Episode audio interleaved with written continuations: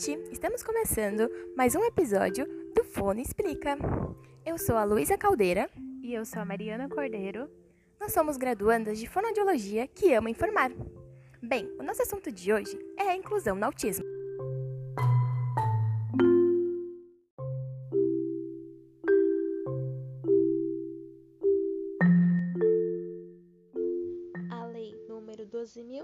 12.764, de 27 de dezembro de 2012, caracteriza o autismo como uma deficiência persistente e clinicamente significativa da comunicação e da interação social, que se manifesta principalmente por dificuldades da interação social, de comunicação verbal e não verbal, da reciprocidade social e das dificuldades para desenvolver e manter relações apropriadas ao seu nível de desenvolvimento.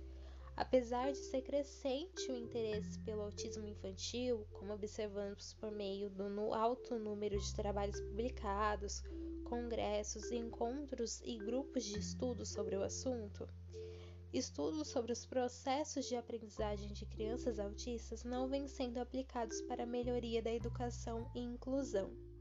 O primeiro passo importante para a integração social da criança autista começa pela escola, uma vez que o papel da escola não é apenas o de ensinar grandes disciplinas como português e matemática, mas também o de participar decisivamente no estabelecimento dos padrões de convivência social. Mas como incluir? O primeiro passo para a construção do planejamento escolar para a criança autista é a avaliação para saber quais habilidades precisam ser conquistadas, desenvolver aptidões básicas, motoras e acadêmicas. E por meio da convivência na escola, o aluno poderá descobrir o afeto, o carinho, o convívio com outras crianças, a importância de compartilhar sentimentos e interesses, as rotinas diárias que ajudarão sua independência e autonomia. É primordial que a escola entenda todo o impacto que a criança com autismo produz na vida familiar, tendo conhecimento que essa criança necessita de cuidados, atenção e atendimento especializado. E esse entendimento das dificuldades implica um olhar extensivo à família, para que juntos possam trabalhar nesse processo de educação. Em vista disso, os profissionais, como pedagogo, professor e acompanhante especializado, devem planejar as atividades envolvidas com o aluno autista a partir de conhecimentos prévios discutidos com outros profissionais acerca do perfil, preferências e gostos mais acentuados do aluno, de modo que potencialize a absorção de conhecimentos e conteúdos propostos, pois o respeito às especificidades do aluno autista, bem como a estimulação dessa criança por meio de suas habilidades e preferências, refletem diretamente no seu desenvolvimento e na evolução da sua aprendizagem, mas especialmente sobre os aspectos cognitivos, emocionais e sociais. Além disso, a rotina do autista deve ser levada em consideração, pois a partir dela ele consegue desenvolver uma organização temporoespacial do ambiente, o que facilita a sua aprendizagem. Bem, não podemos esquecer da importância da atuação de uma equipe multiprofissional, a qual é fundamental para o bom prognóstico, melhor desenvolvimento da criança e, em consequência, para a inclusão.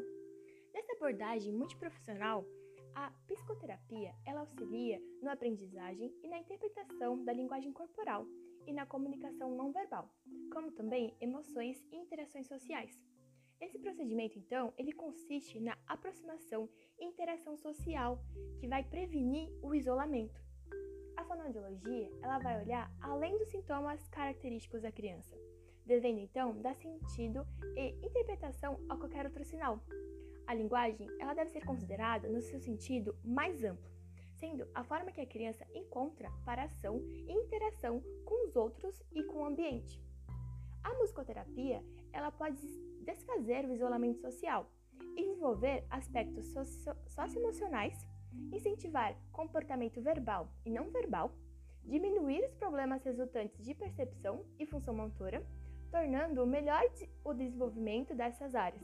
como também promover sua satisfação emocional. E a terapia ocupacional, ela vai atuar na busca por autonomia e por independência em todas as ocupações humanas, que são elas: as atividades de vida diária, AVD, como comer, as atividades instrumentais da vida diária, como cozinhar, a gestão de saúde, o descanso e sono, a educação, o trabalho, o brincar, o lazer e a participação social. Porém, para que a inclusão social e inserção do aluno autista na escola regular aconteça da melhor forma possível, alguns pontos são extremamente importantes. Por exemplo, é necessário que o profissional é, esteja preparado com atividades e palestras de orientação. Necessidade, então, que ele conheça e coloque em prática métodos de comunicação alternativa, caso o aluno não faça uso da linguagem oral. E usar também por meios de prevenir é, comportamentos inadequados, direcionando-os então para atividades ou comportamentos que não coloquem em risco.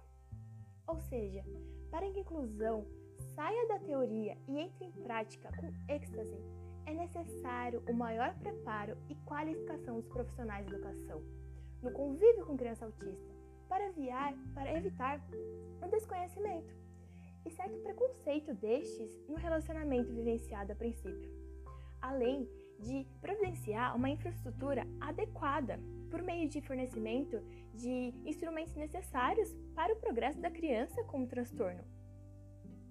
Bem, infelizmente, as pessoas com deficiência, com autismo ou com alguma outra neurodiversidade, eles ainda enfrentam o capacitismo. Você deve estar se perguntando, mas o que é capacitismo? Bem, é um modelo social baseado no modelo médico, qual, no qual a deficiência, distúrbio, transtorno é um problema, é uma tragédia pessoal, individual e biológica. Ele trata com uma visão curativa, com o objetivo de normalizar a pessoa. Assim, o capacitismo se traduz em atitudes preconceituosas e discriminatórias em relação às pessoas com deficiência. Ah, e como ela se manifesta? Bem, o capacitismo pode se manifestar de várias formas, como verbalmente, por meio de arquiteturas inacessíveis, através de sentimentos ou atitudes que revelam piedade, inferioridade, ou ainda por meio de uma superproteção exa exacerbada. Nesse sentido, é importante conhecer o capacitismo para esclarecer como esta forma de preconceito ela interfere de maneira negativa de uma pessoa, principalmente quando o mesmo é praticado no ambiente escolar tendo em vista que é na escola que se tem as primeiras noções de cidadania. Bem, e apesar de existirem leis que defendem a exclusão, a inclusão como direito de todas as pessoas com deficiência, essa visão capacitista, ela define as pessoas com deficiência como sendo menos aptas ou até mesmo incapazes de gerir a própria vida. Se perpetua a cada dia em situações de constrangimento e humilhações devido à presença dessa deficiência. E quais as consequências dele no ambiente escolar? Bem, são diversas. No ambiente escolar, essas limitações e incapacidades trazidas pelo conceito capacitista são reproduzidas muitas vezes tanto pelos alunos típicos como pelos professores e pela comunidade escolar em geral. Exemplo disso é a não valorização dos princípios de uma escola inclusiva, como o fato de o aluno ter que se adaptar à escola ao invés da escola se adaptar ao aluno. Outro exemplo são as diferentes atividades de recreação dadas às pessoas com deficiência. Porém, é importante destacar que algumas dessas situações capacitistas, elas não se limitam somente ao estudante dito com, com deficiência. O que é muito triste, porque a escola, para todo caso, é um espaço de comunicação e partilha aberta à diversidade. Portanto, é necessária uma visão sem julgamento, isto é, conceber o autismo a partir de um modelo social da deficiência, ou seja, entendê-lo como uma diversidade biológica que faz parte da variação humana. Mas por quê? Por que concebê-lo como diversidade biológica? Porque essa compreensão ela aponta para a necessidade de que as pessoas com autismo sejam acolhidas e ouvidas nos diversos contextos sociais e que possam participar dos processos de construção de espaço e das políticas públicas. Além disso, eles devem sim poder ter acesso ao conhecimento, considerando suas especificidades na maneira de aprender e de estar no mundo.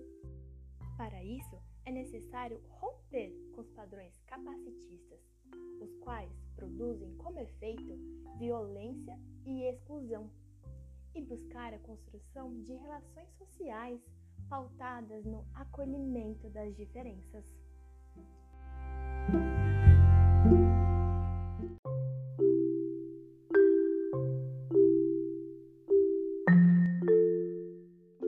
Resumindo o que foi dito no episódio de hoje, a inclusão e integração social da criança autista precisam dos seguintes passos: inclusão na escola, ação de uma equipe multiprofissional, um maior preparo e qualificação dos profissionais da educação no convívio com a criança autista, infraestrutura adequada que forneça os instrumentos necessários ao progresso da criança com o transtorno além de romper com a visão capacitistas e buscar a construção de relações sociais pautadas no acolhimento das diferenças. Esse foi o episódio do Fono Explica de hoje. Muito obrigada pela atenção e audiência. Tenha uma boa semana e até logo.